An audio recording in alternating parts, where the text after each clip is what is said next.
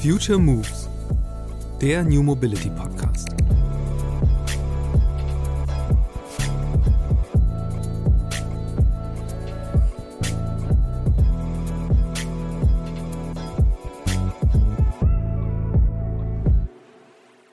Ist halt schon ein Risiko für die, die ähm, Automotive OEMs aus meiner persönlichen Sicht. Also ähm, gerade wenn man so an die jüngere Generation denkt und an die urbanen Räume, ähm, da wird halt jetzt gerade bei uns in der westlichen Welt in Europa, da wird halt die Relevanz vom Autobesitz äh, ist da eher rückläufig.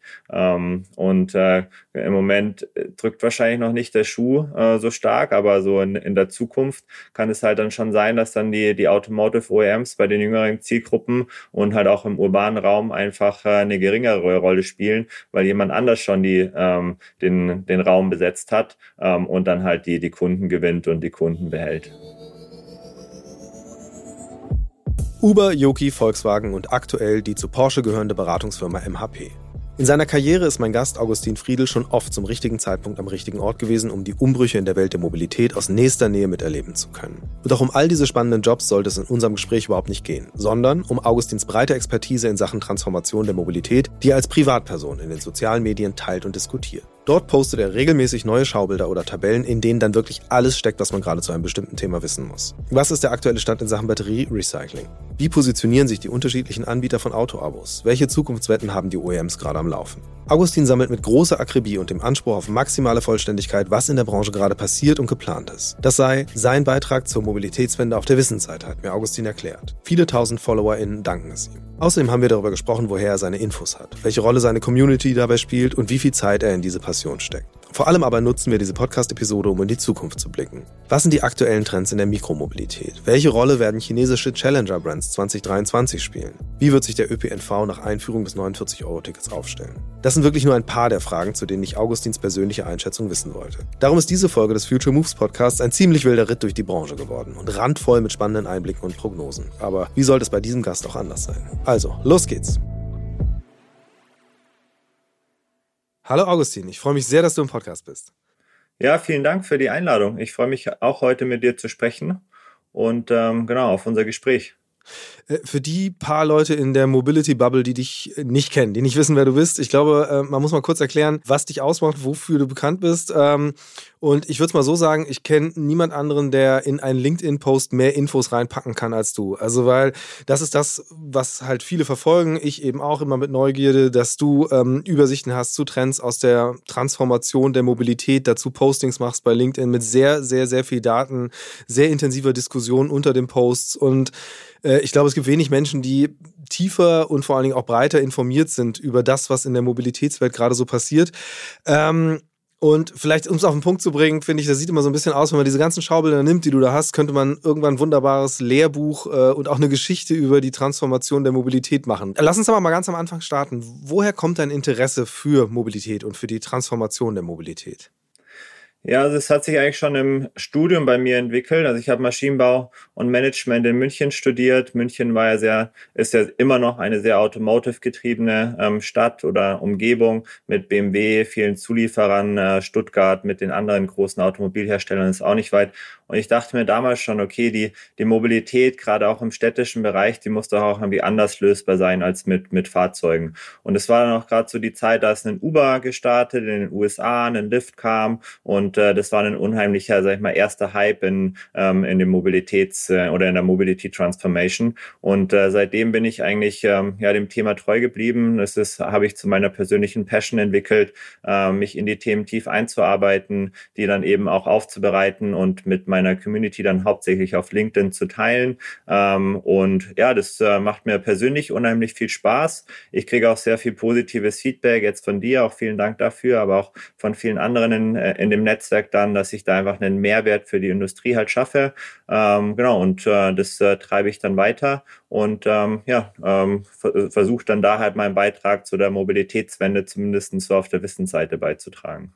Äh, ehe wir, ehe wir gleich mal so ein bisschen durch diese ganzen Themenfelder äh, schnell durchreiten mit einem Ausblick, äh, was deine Einschätzung ist, was da so die kommenden Trends sind, ähm, würde ich gerne mal so ein bisschen äh, hinter die Kulissen blicken, in Anführungsstrichen. Woher kriegst du die ganzen Daten? Ja, also das, mein Wissensstand oder die Quellen haben sich über die letzten Jahre einfach kontinuierlich aufgebaut. Ähm, ich muss dazu sagen, ich mache das jetzt schon seit 2012, 2013, also fast zehn Jahre.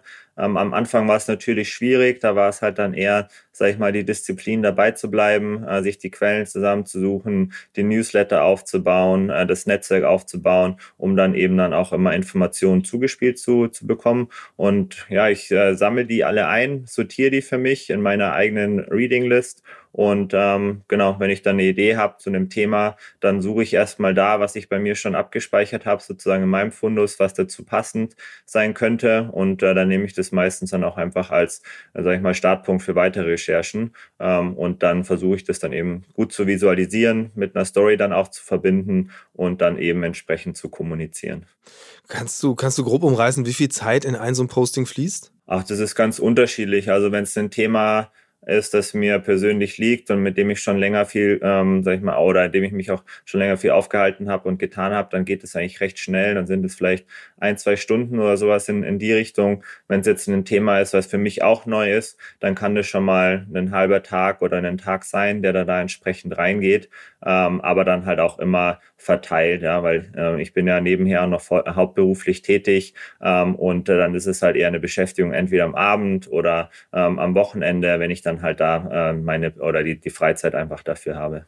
Ja, ähm, du hast es eben selbst schon erwähnt, du hast ja da über die Jahre auch eine äh, gute Community aufgebaut. Lass uns über die mal sprechen. Was sind das für Leute, die dir folgen und wie viele sind das so auf den Kanälen? Also wir sind ja hier in Deutschland, da ist ja Twitter nicht so, sage ich mal, aktiv oder so populär. Ähm, ich glaube, da sind es knapp äh, 1800, die mir dort folgen, aber dann mehr auch internationaler Fokus. Ähm, eine größere Community habe ich auf LinkedIn, da sind es jetzt fast 20.000. Vielleicht, wenn der Podcast dann live geht, vielleicht sind es auch schon über 20.000. Das könnte gut sein. Und da sind eigentlich so ja, global sind die gut verteilt, würde ich sagen. Also viel aus dem deutschsprachigen Raum, viel aus der ähm, USA, aber auch Asien nehme ich immer mehr wahr. Und dann vom Background her sind es entweder ja, Persönlichkeiten, die im Shared Mobility Bereich aktiv sind, da eine führende Rolle haben, vielleicht selber ein Startup, ein Unternehmen aufbauen ähm, oder vielleicht auch ein Zulieferer sind für die Shared Mobility Industrie in Form von dann eben Hardware, ähm, also irgendwie Scootern oder Fahrrädern oder auch Software. Das ist ein, ein Teil, der ähm, ja, mir dort folgt und mit dem ich mich da austausche. Aber auch ganz klar die traditionellen Automotives, ähm, die natürlich auch immer ein Interesse dran haben, was passiert denn ähm, ja, im Bereich der Zukunftsthemen der Mobilität, im Bereich von Shared, Autonomous Driving, aber auch Connected Car und dann natürlich auch Elektrifizierung. Aber das sind eigentlich so die, die zwei großen Gruppen. Also du bist ja sehr offen und teilst die, teilst die Sachen auch, äh, gehst eben, diskutierst gerne mit den, mit den Leuten, die da auch selbst äh, Kommentare, Anmerkungen haben. Wie intensiv ist der Austausch und in welche Richtung geht das eigentlich? Also, weil ich sehe da ja schon so eine gewisse Schnittmenge mit deinem, deinem Job in der Beratung äh, und würde mich eh mal interessieren, kann man das überhaupt trennen, tatsächlich, die beiden Sachen? Also ist das wirklich reines Hobby oder wie du eben selbst schön formuliert hast, nebenher hast du ja auch noch einen Hauptjob. Also wie stark greift das ineinander? Ja, also es ist schon, ich sag ich mal, ver veröffentliche es auch mal unter meinem persönlichen Namen und stelle auch klar, dass es meine persönliche Meinung ist, äh, so wie der Podcast hier auch. Also wir sprechen ja heute auch privat. Ich repräsentiere hier nicht äh, meinen Arbeitgeber, ähm, die MHP ist eine Unternehmensberatung ist, die natürlich auch im Mobilitätssektor ähm, dann eben aktiv ist. Ähm, genau, aber ja, ich, ich versuche das dann schon immer zu trennen. Klar, manchmal haben die äh, Personen, die mich dann auf LinkedIn kontaktieren oder mit denen dann man, man dann in Austausch geht, dann auch äh, das Interesse an äh, Beratungsprojekten. Ähm, und klar, man ist dann auch der, äh, verschwimmen dann schon die Grenzen. Und es könnte dann schon sein, dass dann auch Beratungsprojekte draus entstehen, ähm, die wir halt dann zusammen halt dann einfach durchführen. Aber ich würde fast sagen, also der Großteil ist wirklich einfach die Diskussion, der Wissensaustausch und äh, wenn dann mal ein Beratungsprojekt Projekt daraus entsteht, okay, super, aber das ist jetzt nicht, äh, nicht mein Vor- oder mein, mein Hauptziel dabei, sondern ich will einfach da mein Wissen teilen, ähm, möglichst viele Leute auch für die Mobility Transformation begeistern ähm, und ähm, genau, das ist eigentlich so die, die Hauptrichtung. Ja, äh, wie viel Input, Inspiration ziehst du selbst aus der Community? Schon recht viel. Also es ist ähm, ja doch eine überschaubare Community, aber ähm, genau, die ist ja doch dann sehr aktiv, auch bei der Kommunikation. Also sei es die ähm, Sharing-Anbieter, ähm, die ja doch auch ähm, immer, sag ich mal, gute Stories und äh, Hintergrundwissen dann auch äh, kommunizieren oder bestimmte Experten dann auch aus der Industrie. Ähm, da kennt man sich natürlich dann auch, man folgt sich gegenseitig, äh, man diskutiert dann auch eben die bestimmten Themen und äh, das ist schon eigentlich äh, so ein, ja, eine gegenseitige Inspiration, würde ich sagen. Ähm, jetzt lass uns mal in, in die, ins Inhaltliche einsteigen. Ähm, ja. Ich habe in der Vorrecherche natürlich eben mich auch durchgescrollt äh, durch deinen Feed und im Grunde bei jedem, jedem Post gedacht, ja, das ist ein super spannendes Thema, müssen wir drüber reden. Ein paar lasse ich aus, äh, aber ganz viel möchte ich doch irgendwie schon abdecken. Ähm, wir hatten uns überlegt, dass es ja ganz gut sein könnte, eben äh, nicht nur den Status quo zu beschreiben, weil in der Detaildichte, in der du das in deinen Postings machst, kann man das auf der Tonspur sowieso nicht machen, sondern die Blickrichtung mal so ein bisschen in die Zukunft zu richten. Also was, was kann 2023 auf uns zukommen? Wie werden sich einzelne Sektoren, Branchen entwickeln? Was sind da möglicherweise spannende Player oder äh, Trends, die du beobachtest? Ähm, Starten würde ich gerne mal mit, ja, ich sag mal, deinem Kernthema Micromobility. Äh, das ist ja was, womit du dich sehr oft, sehr intensiv beschäftigst. Ähm, da scheinen ja jetzt auch, scheint ja einiges in Bewegung zu kommen. Also wenn man sich anguckt, äh, so große Player wie Bird äh, geraten ins Straucheln. Auf der anderen Seite ähm, Tier als, als deutscher Anbieter internationalisiert sich zusehends und veröffentlicht viele Kooperationen. Hm, was, was beobachtest du gerade, wie der Sektor Micromobility sich aufstellt für die Zukunft und wie vor allen Dingen im Zusammenspiel mit Städten, Kommunen ähm, sich das weiterentwickeln könnte? Ja, also für Mikromobilität und auch andere Shared Mobility Dienste hat sich so das externe Umfeld ja doch sehr drastisch gewandelt. In, in den letzten Jahren war es einfach sehr einfach, ja, Geld aufzunehmen, um den Betrieb dann zu finanzieren und weiter zu skalieren die Quelle ist jetzt ja eigentlich mehr oder weniger versiegt. Also ähm, und äh, das merken dann natürlich Unternehmen wie einen Bird oder einen Helbis, da wird es halt sehr transparent, weil die natürlich auch an der Börse gelistet sind und äh, jeder quasi die, ähm, die Quartalsergebnisse dann auch verfolgen kann und sehen kann, äh, was da passiert. Ähm, ein Tier ist da, hat da wahrscheinlich noch den Vorteil heute, dass sie halt wirklich äh, noch nicht an der Börse sind und da halt noch so ein bisschen, sage ich mal, under the hood agieren können.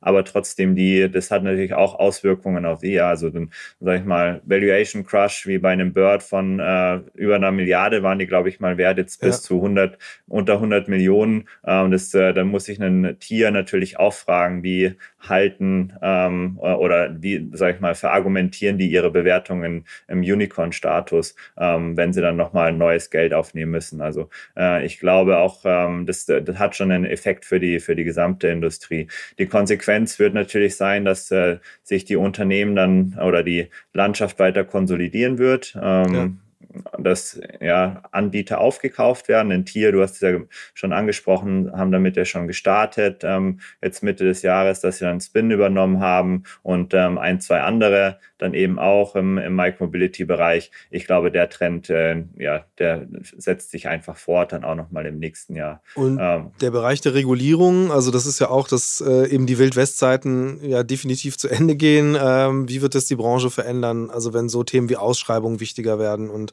einfach mehr, mehr Führung sozusagen in dieses Segment reinkommt. Ja, die Unternehmen, die müssen sich dann auf die Kernthemen wirklich fokussieren. Also einmal ist es halt auch wirklich Operations unter Kontrolle zu kriegen, um da dann halt auch ähm, das Geschäftsmodell ähm, im Griff zu haben und natürlich dann auch äh, im, beim Thema Regulierung und mit den Städten und anderen Partnern zusammenzuarbeiten. Das war vielleicht ein Thema, was einige Anbieter ähm, außen vor gelassen haben, bisher nicht so ernst genommen haben. Aber das wird entscheidend sein, um die nächsten Monate, Jahre dann, glaube ich, da dann fortbestehen zu können. Und ähm, die Städte haben Interesse, mit äh, den Unternehmen zusammenzuarbeiten, weil halt auch einfach die Nachfrage von den, den Nutzern, den Nutzerinnen da ist. Und genauso äh, kann ich nur an die Operator oder die Betreiber der Dienste appellieren, mit den Städten da eng zusammenzuarbeiten und zu schauen, wie kann man da ein System schaffen, was halt für, für beide Seiten oder eigentlich alle drei Seiten funktioniert. Für die Städte, für die Anbieter und am wichtigsten halt eben für die Nutzer. Wie würdest du das einschätzen? Ähm, wie viel, wie viel Anbieter pro Stadt können da, können da überleben am Ende? Also wie weit geht die Konsolidierung? Es kommt natürlich immer darauf an, wie groß ist auch die Stadt. Logisch, ja. Ähm, und wie ist dann auch eben entsprechend der regulatorische Rahmen. Ähm, also was nicht funktioniert, ist so, ähm, ja, dass das eine Großstadt halt dann zig Anbieter, so wie es in Madrid zum Beispiel war, zwölf bis 16 Anbieter war das, glaube ich, dann für äh, zulässt. Ähm, äh, das macht ein, einfach keinen Sinn, weder für die Nutzer noch halt für ähm, dann auch die Anbieter, weil die Flotten einfach zu groß sind. Äh, da kann man keinen nachhaltigen Betrieb dann erlauben.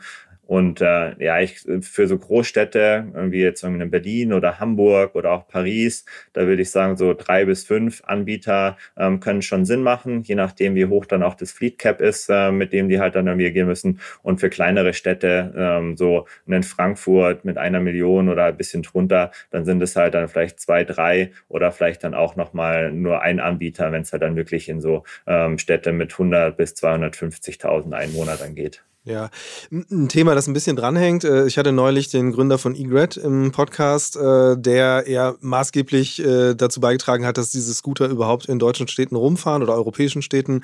Ähm, der selbst sagte, er hätte nie damit gerechnet, dass Sharing so ein Thema wird, weil er mhm. eigentlich daran glaubt, Mikromobilität und ist ein Ownership-Modell.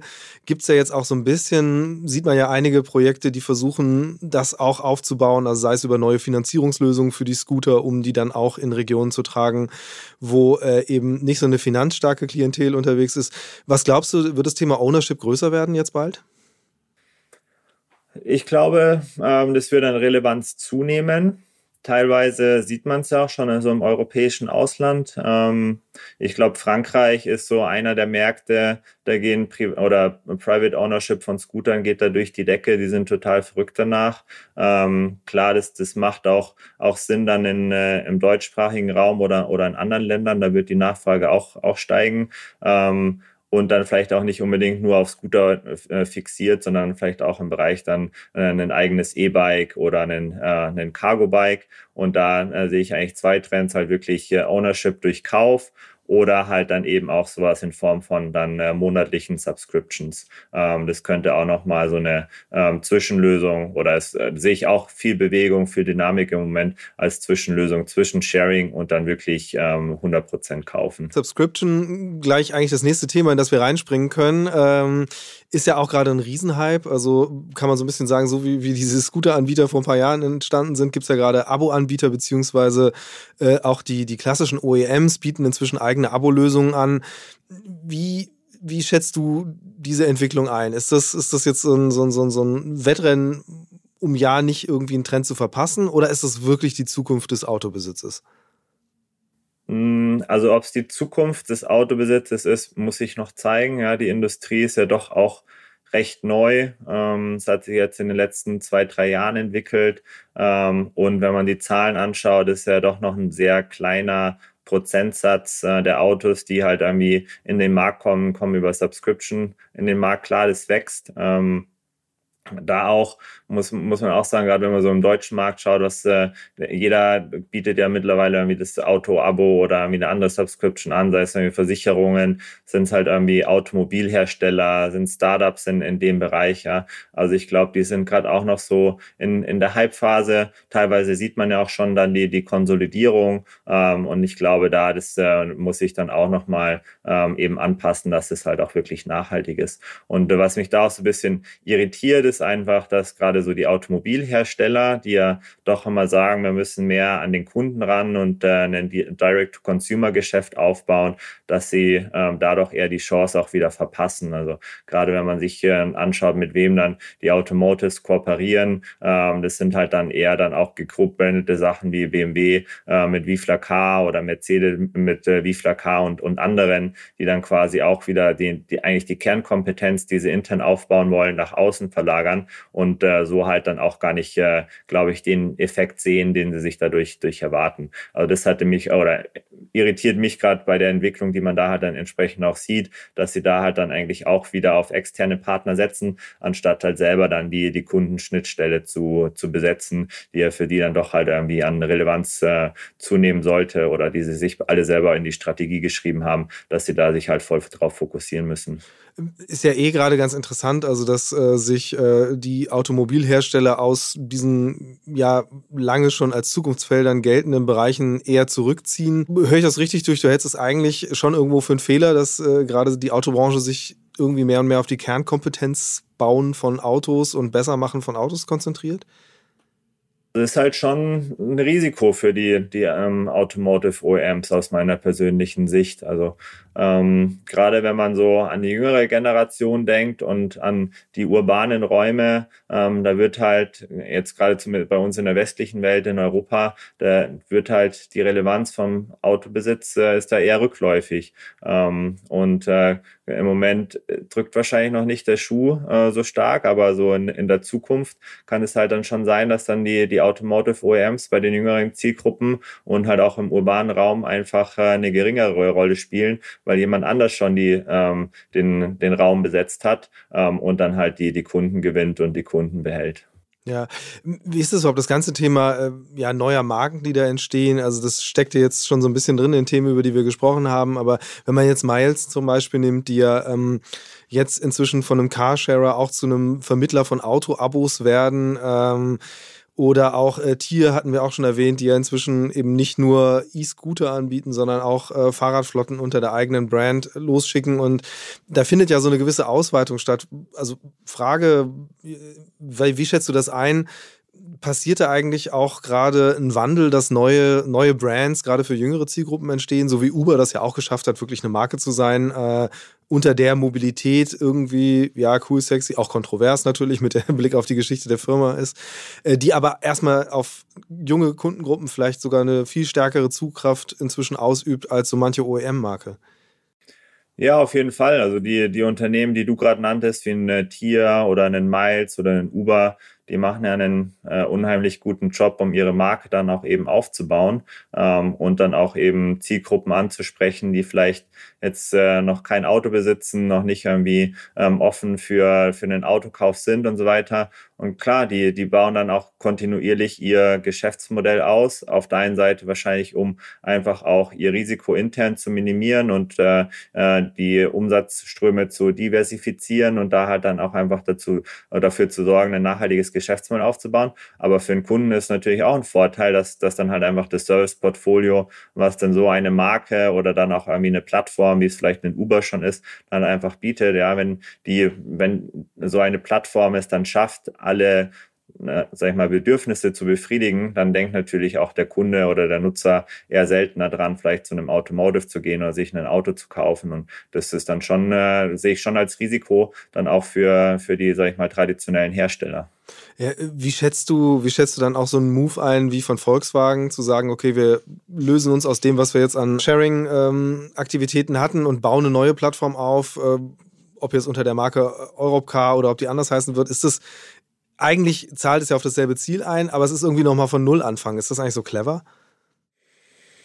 Hm, also zu Volkswagen an sich kann ich jetzt persönlich nichts sagen, ähm, aber ich meine so, dass der, der, Trend, dass man Sachen recht abrupt ähm, sag ich mal, beendet im Automobilbereich, die vielleicht nicht äh, zum Kerngeschäft gehören. Äh, das ist ja nicht neu. Also für einen Volkswagen war es ja nicht der erste Sharing-Ansatz jetzt mit V-Share. Ähm, und äh, das halt eben so, sag ich mal, neue Geschäftsmodelle groß angekündigt und äh, dann eben vorangetrieben wurden, aber dann auch genauso schnell äh, wieder beerdigt wurden oder verkauft wurden. Äh, das sieht man ja auch dann bei, bei anderen OEMs. Sei es halt irgendwie ähm, bei einem Ford oder auch bei einem GM oder sowas oder Stellantis Stellantis, ähm, die dann jetzt eben auch ähm, eben von Daimler und äh, BMW Schernau übernommen haben, die ja dann auch mehr oder weniger über Nacht den Stecker da gezogen haben. Also denen, sag ich mal, die ähm, die Handlungen oder die Reaktionen im Automobilbereich, äh, die gibt es ja schon äh, sehr lange. Und äh, ja, ob das immer so, sage ich mal, clever ist,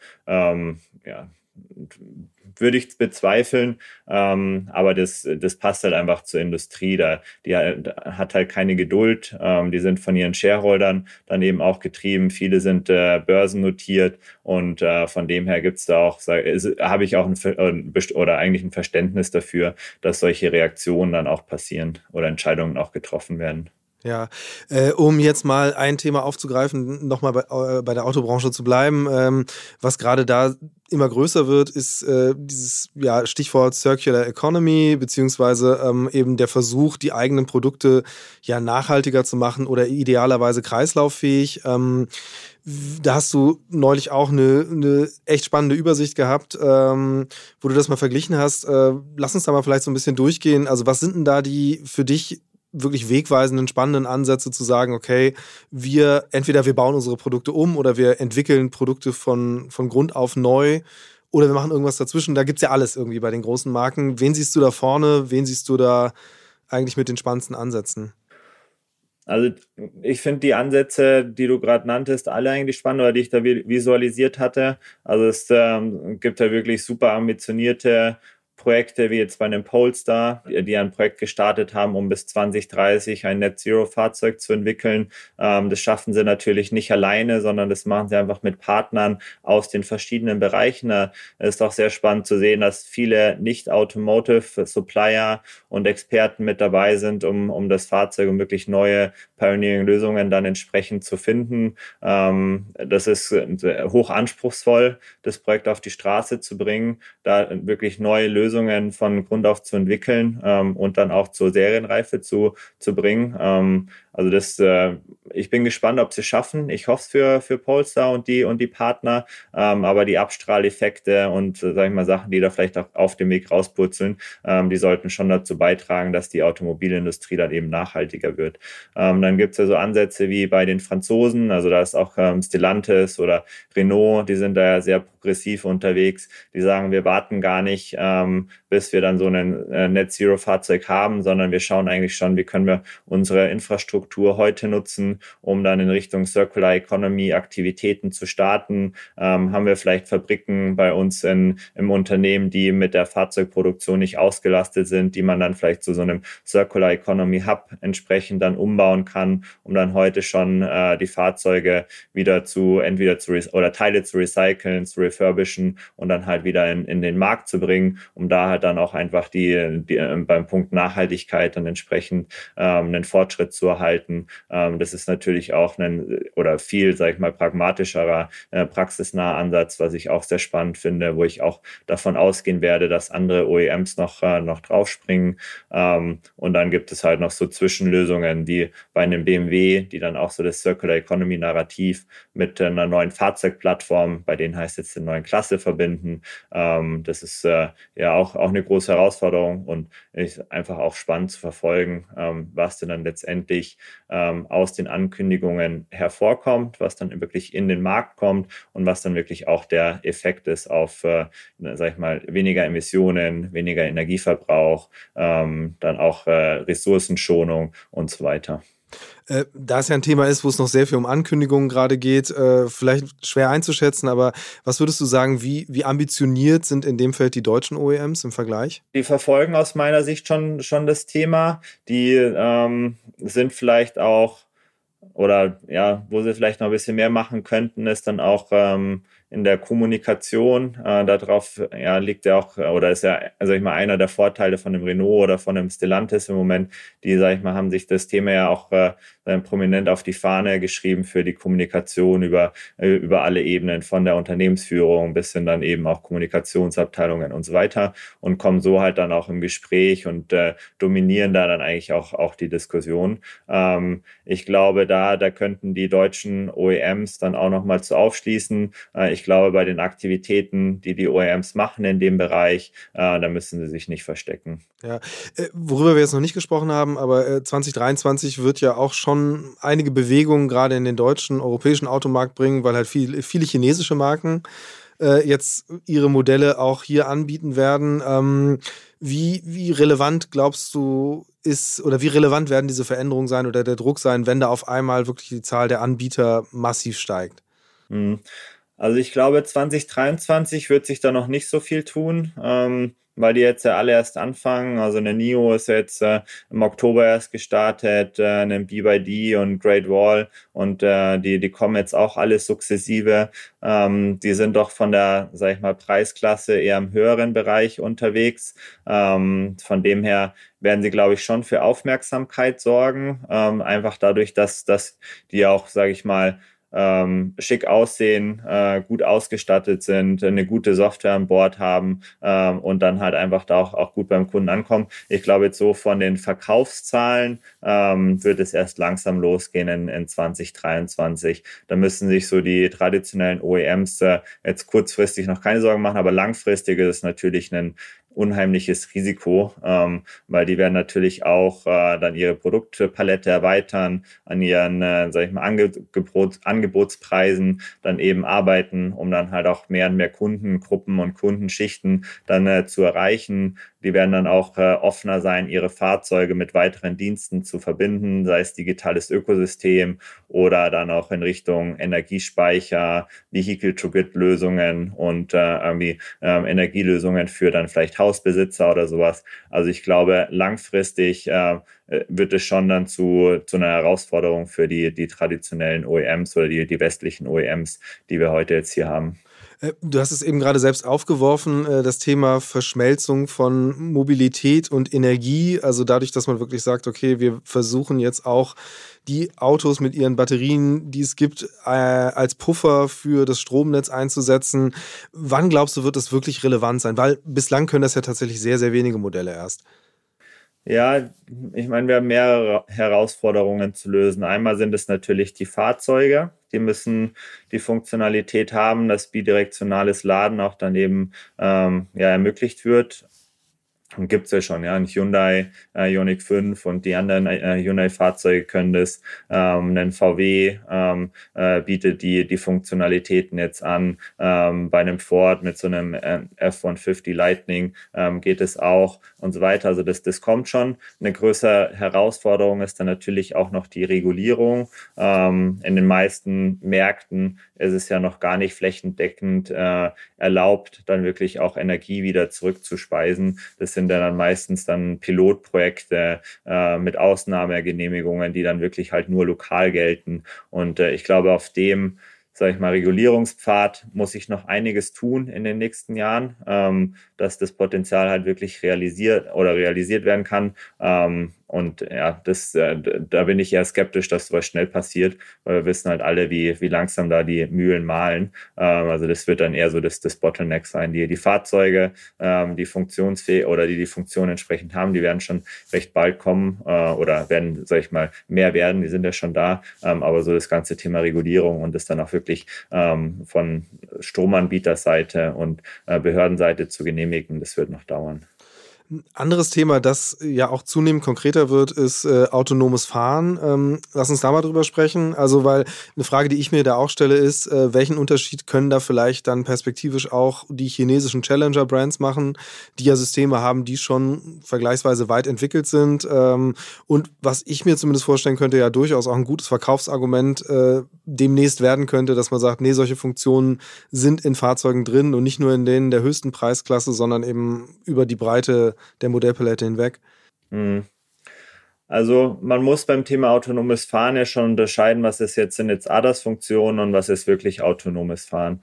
Also viel, was heute kommuniziert wird, gerade auch von den chinesischen, sage ich jetzt, Automobilmarken, ist er eher im ähm, ADAS-Bereich anzusiedeln, äh, also ähm, Fahrerassistenzfunktionen, die dann mal den Spurwechsel erlauben oder auch in bestimmten, sage ich mal, Betriebssituationen wie jetzt Autobahn ähm, oder bestimmten Autobahnabschnitten dann auch eben, dass man mal das Lenkrad loslassen kann und das Fahrzeug bis zu einer gewissen Geschwindigkeit dann, äh, dann die Kontrolle übernimmt. Ja, das, äh, das sind ja, da, da muss man aufpassen, dass man das nicht mit wirklich autonomem Fahren dann ähm, eben vermischt.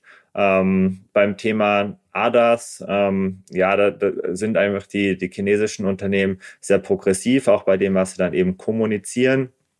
Da sehe ich aber im Moment noch den Fokus auf, auf wirklich die lokalen Märkte. Also die versuchen das Thema in, in China dann eben erstmal ähm, zu platzieren und voranzutreiben. Bei den amerikanischen Unternehmen wie einen Ford oder einen GM, die haben dann auch schon vergleichbare Funktionen, aber die sind auch nicht global ausgerollt, sondern so einen Super Cruise oder Blue Cruise äh, funktionieren halt dann auch nur ähm, in den USA und auch in, äh, auf, auf bestimmten Strecken. Ähm, bis sowas dann halt eben nach, nach Europa kommt, wird es, glaube ich, einfach noch dauern.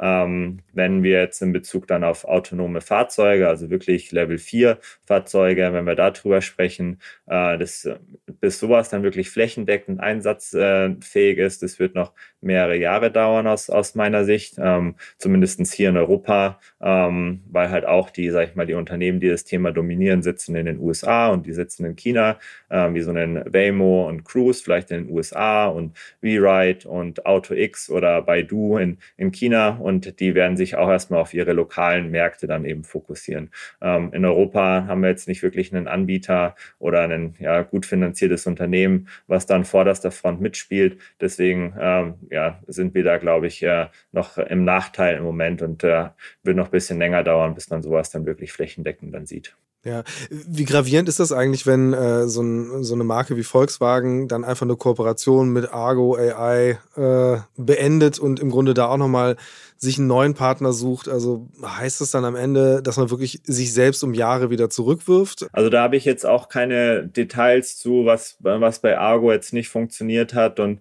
sag ich mal, was jetzt die Verzögerung ist, mit da einem anderen Partner nochmal noch mal neu zu starten. Ähm, aber ja, also die, sag ich mal, das beste, beste Investment war es wahrscheinlich nicht. Ähm, hat er doch jetzt bisschen was gekostet, aber kann ich hier einfach nicht beantworten, wie, sage ich mal, ob es eine Verzögerung geben wird und wie lang die Verzögerung dann sein wird. Ähm, und ja, ich meine, das Thema autonome Fahren, äh, äh irgendwie Elon hatte, glaube ich, uns schon für 2020 eine Million Fahrzeuge versprochen, einen äh, GM und auch einen Argo, ähm, die jetzt ja dann von VW und Ford eben abgesägt wurden. Die haben ja auch schon gesagt, 2021 passiert ist und da skalieren wir. Ähm, da, da, sieht man halt auch einfach, mit, in, mit welcher Volatilität die Industrie unterwegs ist und wie, sag ich mal, wie viel komplexer das ganze Thema dann eigentlich auch ist. Ja. Also ähm, ich glaube, da müssen wir halt einfach allgemein ähm, noch äh, viel Geduld haben, bis man sowas halt dann wirklich großflächig in den Städten oder in den, in den Ländern halt dann sieht. Ähm, ja, das äh, dauert halt einfach ewig. Ja, ist ja tatsächlich so ein bisschen die autonomen Fahrzeuge sind ja so auf dem Weg, das zu werden, wie die, die sprichwörtlichen Jetpacks, die halt sehr, sehr äh, oft schon versprochen wurden und immer weiter versprochen werden, aber nicht kommen. Ich komme auch auf Argo, weil ähm, eben mit Moja, da ja der, der Ex-CEO, den ich auch schon mal im Podcast hatte, da sehr selbstbewusst gesagt hatte, nee, 2025 äh, ist unsere Flotte hier autonom in Hamburg unterwegs. Sowas wird ja tendenziell jetzt vermutlich nicht mehr zu halten sein. Ähm, trotzdem würde ich gerne jetzt mal so zum Thema hm, öffentlicher Nahverkehr beziehungsweise Mobility as a Service kommen, weil das ja auch ein ganz spannendes Feld ist. Ähm, da sind ja, wie man sieht, eben auch gerade die, die öffentlichen oder die Verkehrsverbünde sehr aktiv. Gibt es ja jetzt 2023 startet der RMV da ein Projekt. Ähm, jetzt vor kurzem hat der Hamburger Verkehrsverbund angekündigt, da auch nochmal in die Exploration von People Movern zu gehen. Äh, wie schätzt du das ein? Was, was wird da so auf uns zukommen und ja, ist, ist 2023 jetzt auch schon das Jahr, wo man wirklich sagt, wow, okay, hier äh, gibt es jetzt wirklich neue Angebote, die schon so gut in der Gegenwart funktionieren, dass die einfach die Verfügbarkeit in Stadtrandgebieten ähm, massiv erhöhen? Oder ist es auch eher wieder so, so ein bisschen Testballon und eigentlich müssen wir uns noch zwei, drei Jahre länger gedulden oder vielleicht auch zehn, wer weiß. Also auf deiner Seite finde ich super, dass sich die ÖPNV-Betriebe und auch die Städte damit beschäftigen und nicht nur auf dem Papier, sondern das halt auch wirklich mal auf der Straße testen. Ähm, ob das jetzt wirklich großflächig schon 2023 zum Einsatz kommt, ähm, wage ich zu bezweifeln. Das wird, glaube ich, halt auch einfach weiter im, im Testumfeld sein. Da wird es eher darum gehen, die Erfahrungen zu sammeln. Ähm, wie, sage ich mal, kann ich denn die, solche Fahrzeuge in meinem Betrieb ähm, eingliedern? Was muss ich bei mir im Betrieb ändern, ähm, um dann eben auch autonome Verkehre zu ermöglichen? Äh, vielleicht dann auch, was gibt es denn eigentlich für Spillover-Effekte? Die kann ich, die ich aus dem autonomen Betrieb oder aus dem Setup da da dann eben auf meinem bestehenden Fahrerbetrieb dann eben adaptieren kann, sei es von irgendwie ähm, Prozessen, Flottenmanagement, Fahrermanagement, Dispatchermanagement und so weiter. Also das sind, glaube ich, unheimlich wertvolle Lernerfahrungen, die die ähm, ÖPNV-Betreiber und Anbieter dort machen werden. Ähm, aber jetzt in, in, sag ich mal, großer Stückzahl werden da die, die People Mover ähm, noch nicht, äh, sage ich mal, ausgerollt werden. Und wenn dann halt auch immer, ja, es ist äh, also Fahrer, wirklich fahrerloses Fahren wird in Deutschland dann noch nicht äh, noch nicht möglich sein. Man wird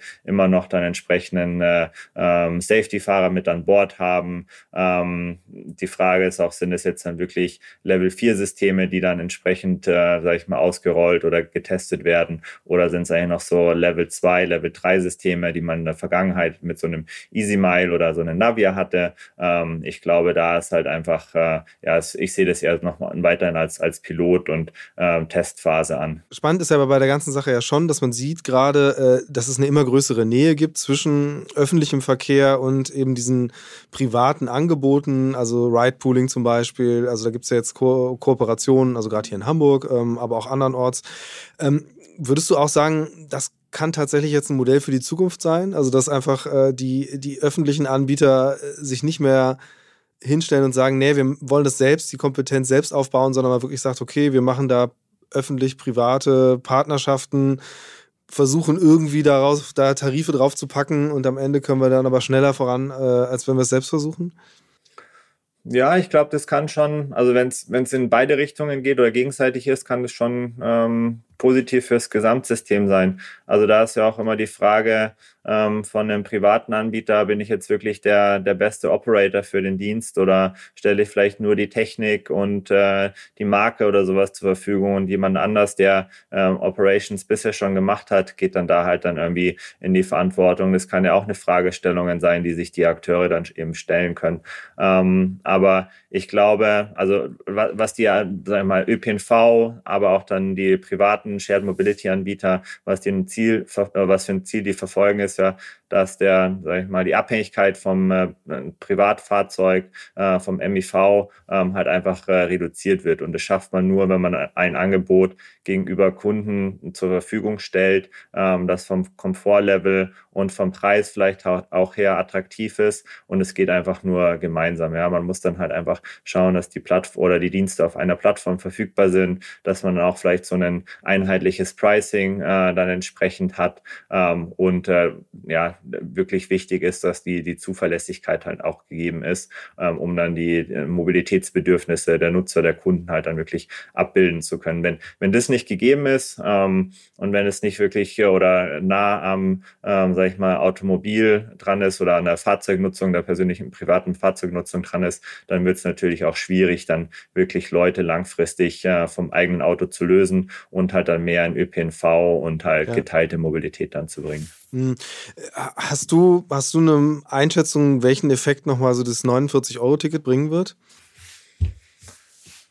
Also ich äh, glaube, das 49-Euro-Ticket ähm, wird schon attraktiv sein aus, ähm, aus Nutzersicht, weil es halt einfach, ja, man kriegt für einen überschaubaren Betrag pro Monat ähm, ja doch den Zugang zur, zur flächendeckenden Mobilität in der eigenen Stadt, aber dann eigentlich auch ja weit drüber hinaus.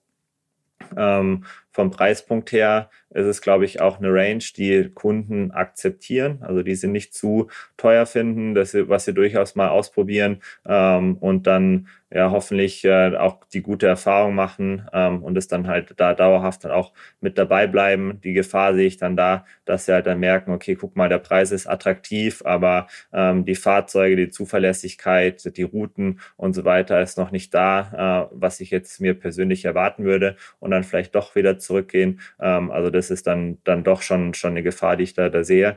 Ähm, und wenn dann halt wirklich mehr Leute im ÖPNV unterwegs sind, ist es natürlich auch eine Chance für die privaten Anbieter, äh, weil teilweise muss man dann ja doch dann auch von der Bushaltestelle oder von der Bahn nochmal ein paar Meter oder ein paar hundert Meter weiter ähm, und dann halt anstatt zu laufen, nutzt, nutzt man vielleicht mal ein Fahrrad oder einen E-Scooter, ähm, was natürlich dann auch wieder die, sag ich mal, Auslastung der, der privaten Shared Mobility Mobility-Anbieter oder auch sowas wie äh, städtisch geförderten äh, Bikesharer und so weiter nach oben treibt. Also den Effekt sehe ich da schon ähm, für die ÖPNV-Betreiber oder Marken wie so ein BVG oder ein HVV ähm, wird es natürlich auch nochmal schwieriger, dann äh, wirklich vor Kunde in Erscheinung zu treten, glaube ich weil ähm, so ein 49 Euro Deutschland-Ticket, der dann nicht mehr zwangsläufig über die HVV oder die BVG-App äh, verkauft werden muss, sondern vielleicht auch viel über die Deutsche Bahn geht oder über andere Plattformen, was natürlich für die dann halt wieder so auch in Bezug auf Kundenbeziehungen schwierig wird, weil sie den Kundenkontakt dann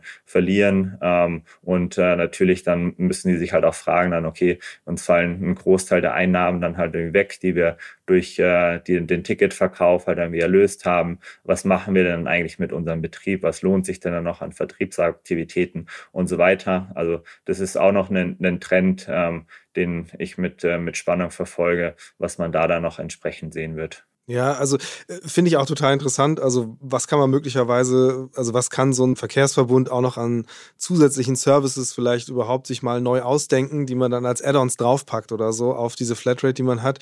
Ähm, ein ganz wichtiger Punkt ist in meinen Augen ja auch das, das Thema Zugang zu den Angeboten. Also klar, wenn man die Fahrkarte da schon mal einen Haken hinter hat, ist schon mal ein großer Painpoint weg. Ähm, der andere ist aber, ich muss ja die Verbindung finden und idealerweise ja wirklich mit der letzten Meile äh, dann schon drin. Ähm, Aggregatoren bieten sich da an, äh, die ja wirklich, äh, und da, da gibt es ja auch verschiedene Angebote, sowohl private als auch welche von den, ähm, von den Verkehrsverbünden selbst. Und man sieht ja, dass es ein Bestreben gibt, ähm, eine immer größere Palette in einer App abzubilden.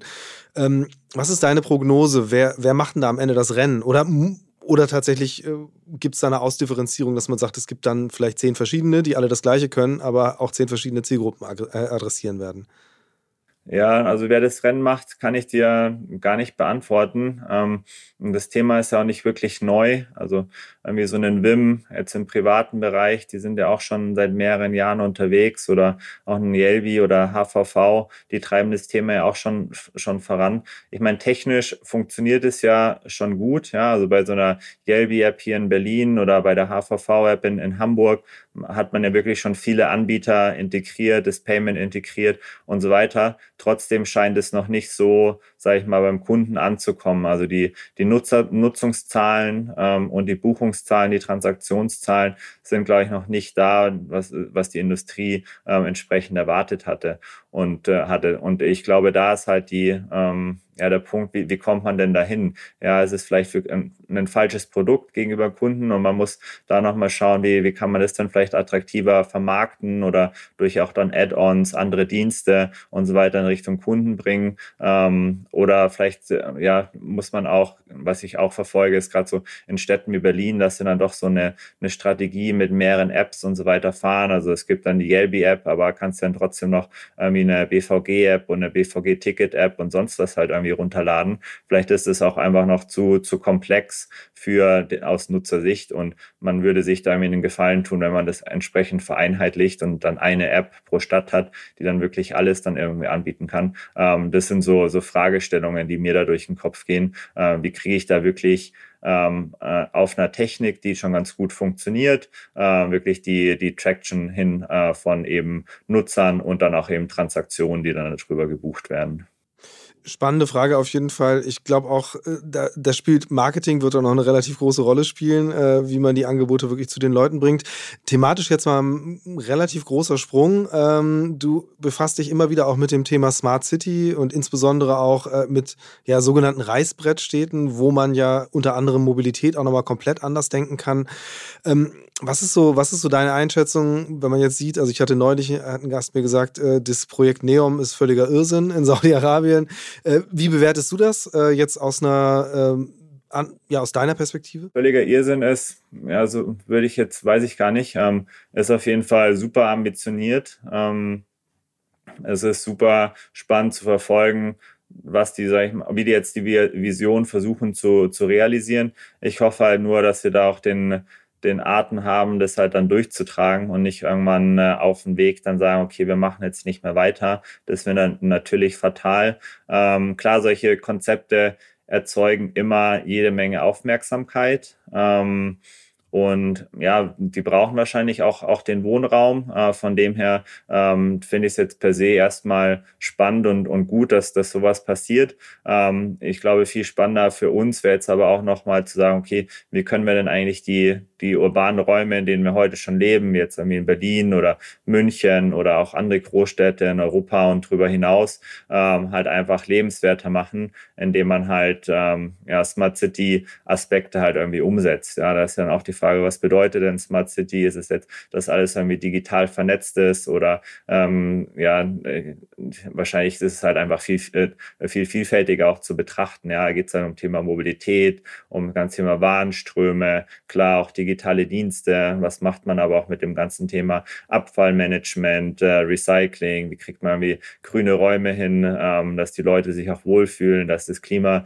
in den Städten vielleicht auch entsprechend besser wird. Und ähm, ich glaube, das, äh, das ist auch nochmal ein, ein Thema, was man nicht außer Acht lassen sollte. Klar, manche Lösungen kann man dann von so Visionen wie Neom oder anderen Städten halt dann übernehmen. Ähm, aber ja, das äh, nur weil die jetzt so Visionen entwickeln, sollte man nicht vergessen, dass man auch bestehende Lebensräume auch äh, kontinuierlich weiterentwickeln kann. Ist wahrscheinlich aufwendiger, weil man nicht auf der grünen Wiese startet, sondern hat einfach bestehende Strukturen umändern muss, ähm, was dann teilweise wahrscheinlich auch für Komforteinbußen sorgt, zumindest äh, vorübergehenderweise, wenn mal so eine Straße umgebaut wird, gibt es mehr Stau, äh, gibt es mehr Dreck ähm, und so weiter. Ähm, aber das äh, muss man halt einfach dann auch in Kauf nehmen ähm, und es sollte einen nicht davon abschrecken, dann wirklich da auch Aktivitäten zu planen und dann auch entsprechend umzusetzen um nochmal diesen Aspekt Digitalisierung rauszugreifen, weil der, äh, glaube ich, schon so ein bisschen konkreter im Alltag auch werden kann. Was glaubst du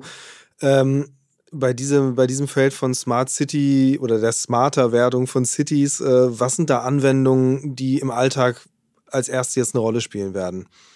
Oder eine größere Rolle spielen werden?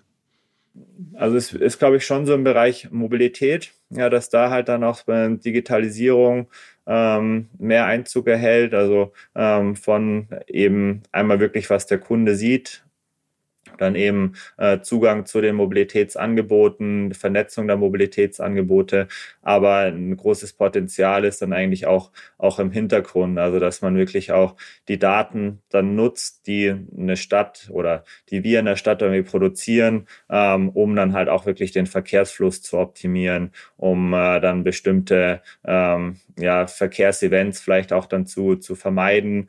Ähm, und da, da ist, sind halt einfach auf der einen Seite die Daten erforderlich, die sind aus meiner Sicht schon, schon da. Ähm, die müssen halt entsprechend nur eingesammelt und dann verknüpft werden. Und äh, die größte Herausforderung sehe ich dann eigentlich in der Interpretation der Daten. Was bedeutet es eigentlich? Wie kann ich denn alles, was ich heute oder die letzten Tage, Wochen eingesammelt habe, wie kann ich mir denn dann ein Bild vermachen, was in meiner Stadt denn eigentlich los ist? Und wie kann ich basierend darauf dann entsprechend die Entscheidungen treffen, um dann mal äh, den Verkehrs Verkehr anders zu leiten oder einen Verkehr auch irgendwie komplett zu sperren oder bestimmte Modes dann irgendwie zu, zu promoten. Also das sind dann eigentlich so, äh, sage ich mal, Fähigkeiten, äh, in die müssen halt dann die Stakeholder in den Städten, in den Betrieben dann entsprechend investieren, um da halt dann mit den Daten auch wirklich was anfangen zu können. Ich sehe heute so ein bisschen, ja, wir wollen überall die Daten einsammeln und überall Zugriff drauf haben, aber wirklich dann die Daten zu, zu interpretieren und Schlussfolgerungen draus zu ziehen, ähm, um dann wirklich Aktionen zu starten, äh, da ist noch viel Potenzial ja. vorhanden. Wer kann das dann am Ende machen? Also muss, muss man dann irgendwie Google überzeugen, das zu machen? Oder äh, siehst du auch eine Chance, dass einfach da äh, heimische Unternehmen entweder entstehen oder sich dieses Themas annehmen? Na, es muss nicht immer Google oder Amazon oder sowas sein, sondern die können bestimmt Teil der Lösung sein. Ähm, aber es sind halt dann, also die sind dann teilweise auch eher vielleicht als ähm, Aggregator zu nutzen oder ähm, als Cloud-Speicher für, für die Daten, aber die Kompetenz dann ähm, die Entscheidungen dann wirklich zu, zu treffen oder die Daten zu analysieren, ähm, können auf der einen Seite die, oder idealerweise bauen es die Städte selber auf äh, mit dann entsprechend äh, Data Analytics Teams ähm, oder dann halt äh, nehmen sich dann auch entsprechend ähm, Unternehmen zu Hilfe, die sich wirklich darauf fokussiert haben. Also es gibt dann auch viele, sage ich mal, ähm, Planungsbüros, die da wahrscheinlich schon Kompetenzen haben, aber auch Startups, die in dem Bereich äh, dann entstehen, ähm, die man halt dann auch mit äh, involvieren kann in den entsprechenden Projekten, sofern da der Bedarf dann ist. Gibt es denn da schon Städte oder Regionen, wo du sagen würdest, da gibt es wirklich äh, spannende Cases, also gerade was die, die Lenkung von eben diesen Verkehrsmoden angeht, wie du selbst gesagt hast, oder eben Fortbewegungsmittel zu promoten, um auf der anderen Seite Stau zu vermeiden?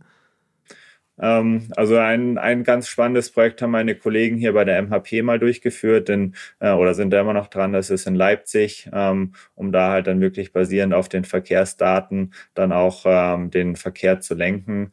Ähm, und ja, das ich glaube auch, auch immer noch ein gutes Beispiel ist dann auch so in Richtung Paris. Die sind ja da sehr progressiv dann eben auch äh, unterwegs. Ich weiß es aus Amsterdam, ähm, dass die da sehr offen sind und verschiedene Lösungen dann auch eben testen und implementieren oder auch in Barcelona. Also das, das wären jetzt so ähm, Städte, die mir da spontan einfallen, ähm, die da zumindestens ähm, progressiv und äh, aktiv unterwegs sind. Ähm, man muss dazu auch sagen, das ist ein recht junger Bereich. Also da geht es halt einfach viel auch um Lernen und um Austausch mit anderen Städten. Ähm, man muss da wirklich auch die Kompetenz für Partnerschaften entwickeln, weil viel kann man oder vieles kann man vielleicht einfach nicht ähm, in-house oder alleine machen, sondern man braucht einfach die Kompetenzen von anderen Unternehmen, von anderen Experten, die sich da wirklich auskennen. Ähm, und ich glaube, so ähm, kommt man da dann am besten weiter, ja, von, von den sich wirklich vernetzen, austauschen, von den anderen lernen und dann halt auch auch wirklich äh, Unternehmen, die, die da einen guten Beitrag leisten können, mit reinnimmt, dass man die mit reinnimmt. Ich denke auch, da werden wir einige spannende Kollaborationen oder auch äh, Projekte sehen in nächster Zeit. Hm, ein Unternehmen, das du eben erwähnt hattest im anderen Kontext, aber über das ich gerne noch reden würde, ist Amazon, äh, die ja im Bereich äh, Transformation der Mobilität ähm, gewaltiges bewegen, vor allen Dingen auch bewegen können, weil sie natürlich gigantische Flotten inzwischen global betreiben. Äh, was, was, was mal konkret gefragt, was wird man in 2023 von Amazon lernen können? Hm, also ich glaube, wir werden von Amazon überrascht sein, wie tief die schon dann in den verschiedenen Ketten der Mobilität und äh, im Transportbereich daneben verankert sind. Ähm, Im Moment sind sie ja so ein bisschen ausgebremst, dass sie auch auf die, ähm, die Kostenbasis schauen müssen ähm, und da vielleicht nicht so schnell vorankommen, äh, wie sie es sich halt irgendwie selber gewünscht haben. Ähm, aber ich meine, so im Automobilbereich sind sie ja schon sehr tief verankert, entweder im Bereich Datenmanagement, äh, über die ganze Value Chain von Fabrikplanung bis dann halt irgendwie Connected Car Dienste. Ähm, mit Stellantis äh, haben sie auch so ihr sage ich mal, Halo-Projekt im Bereich Autosoftware, ähm, was natürlich auch eine, eine super hohe Priorität für Amazon haben wird, weil darüber definieren sie sich halt ähm, oder wird wahrscheinlich definiert, ähm, wie, sage ich mal, weitreichend dann auch noch andere Partner auf Amazon zugehen, um halt wirklich die In-Car-Software von ihnen oder mit ihnen dann entwickeln zu lassen. Das ist auf jeden Fall spannend. Ähm, dann auch im, im Logistikbereich ähm, ist ja auch schon Amazon ähm, wirklich ein starker Player. Ich glaube 2023, wenn sie das auch noch weiter ausbauen, dann ähm, die Flotte dann eben entsprechend auch weiter elektrifizieren. Äh, ich gehe auch stark davon aus, dass sie ähm, in Richtung kleinere Fahrzeuge mehr machen werden. Mhm. Jetzt heute kennen wir die ganzen Lieferwegen, ähm, die teilweise auch schon elektrifiziert sind, entweder durch Mercedes oder durch Rivian ähm, und andere Marken, die sie dann damit mit reingenommen haben. Aber ich, ich gehe davon aus, dass in Amazon auch ähm, sehr, sage ich mal, oder progressiv vorgehen wird bei dann eben Lastenrädern, kleineren äh, Delivery Vehicles um dann ähm, entsprechend auch äh, ja, ein Angebot für die Städte oder das, sag ich mal, das, das Fahrzeugangebot besser an die Städte anzupassen. Ähm, das wird auf jeden Fall ein, ein Trend sein, den ich von 2023 erwarte. Was jetzt schon absehbar ist, ist, dass so der ähm, Autonomous Delivery Bot Case ähm, eher ähm, wieder eingestellt mhm. wird. Und das war ja so ein Thema, was dann wirklich alle so im Logistikbereich die letzten Jahre stark fokussiert haben. Und FedEx, äh, auch ähm, die Deutschen haben es ja auch versucht mit DHL und Hermes und, ja. und in Amazon auch. Ähm, aber das wird jetzt, glaube ich, erstmal so ein Thema sein, was wieder ähm, pausiert wird, weil halt einfach die Kosten noch zu hoch sind. Von den Drohnen hat man ja tatsächlich auch länger nichts mehr gehört, den Lieferdrohnen. Ja, wobei da hat Amazon jetzt erst ja vor ein paar Tagen die letzte oder die nächste Generation vorgestellt, ähm, die ähm, nochmal weiter fliegen kann, die auch bei widrigen Wetterbedingungen fliegen kann ähm, und ich glaube auch äh, größere Pakete transportieren kann. Also das Thema scheinen sie noch, äh, noch weiter zu verfolgen, aber ist natürlich auch eine Nische ähm, für und wahrscheinlich für ja, ähm, USA oder andere äh, Regionen der Welt halt dann irgendwie relevanter als für Europa, weil da halt dann doch, äh, sag ich mal, die Siedlungsdichte vielleicht irgendwie geringer ist, äh, man doch irgendwie ähm, entlegene Orte hat ähm, oder ähm, ja, Siedlungen hat, die, die man mit den Lieferwägen schwer erreicht. Sowas kann man dann natürlich vereinzelt mit Drohnen dann halt auch versorgen. Ähm, aber so in Europa haben wir solche, sag ich mal, Siedlungsstrukturen eher weniger, vielleicht so eher in Richtung Küste, dann mehr mit den Inseln. Ähm, genau, ähm, deswegen ist, ist, sehe ich sowas da in den USA auch eher ähm, dann eben als jetzt hier in Europa. Ja, tatsächlich gibt es ja genau für diese ländlichen Regionen, Brandenburg oder auch an der Küste, erste Drohnenprojekte, die jetzt auch im kommenden Jahr dann starten sollen. Spannend zu beobachten. Ich würde zum Schluss gerne auf eine Rubrik kommen im Podcast. Und zwar ja. heißt die Rubrik äh, Mix der Woche. Und da spreche ja. ich mit meinen GästInnen darüber, wie sie selbst im Alltag sich fortbewegen. Du wohnst im Berliner Umland. Ähm, wie kommst du in die Stadt und wieder raus und auch darüber hinaus? Wie bewegst du dich im Alltag? Genau, also vielleicht zum, äh, zum Hintergrund. Ähm, ich bin Familienvater, ich habe drei kleine Töchter. Ähm, deswegen ist es natürlich schwierig, dann autofrei äh, dann unterwegs zu sein. Wenn ich alleine unterwegs bin und in die Stadt rein, dann ist es eigentlich immer ein Mix aus öffentlicher Nahverkehr, viel Laufen und dann halt eben äh, Shared Mobility in Form von Fahrrädern oder E-Scootern.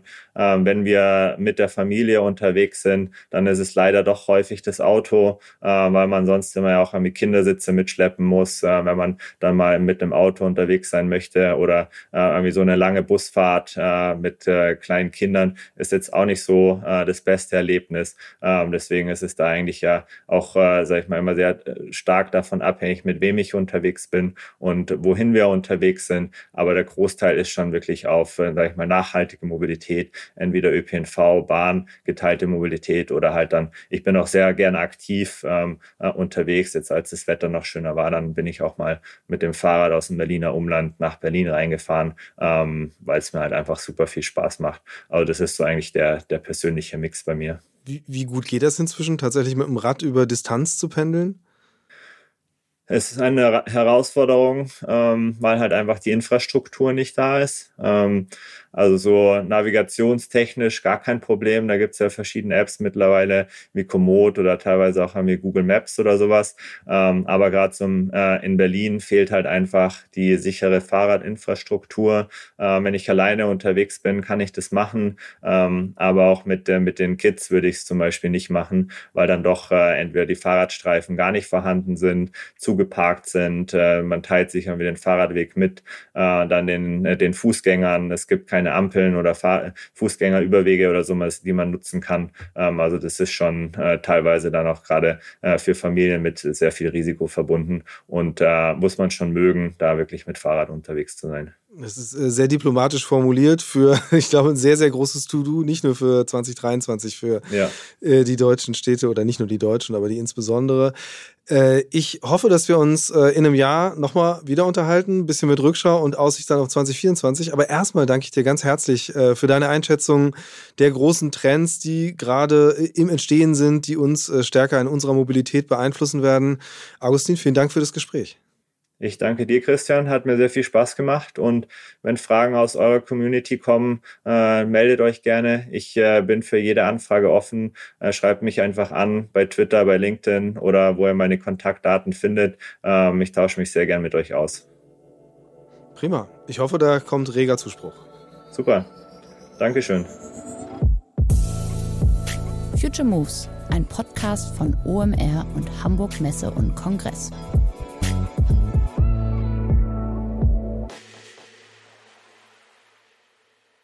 Dieser Podcast wird produziert von Podstars bei OMR.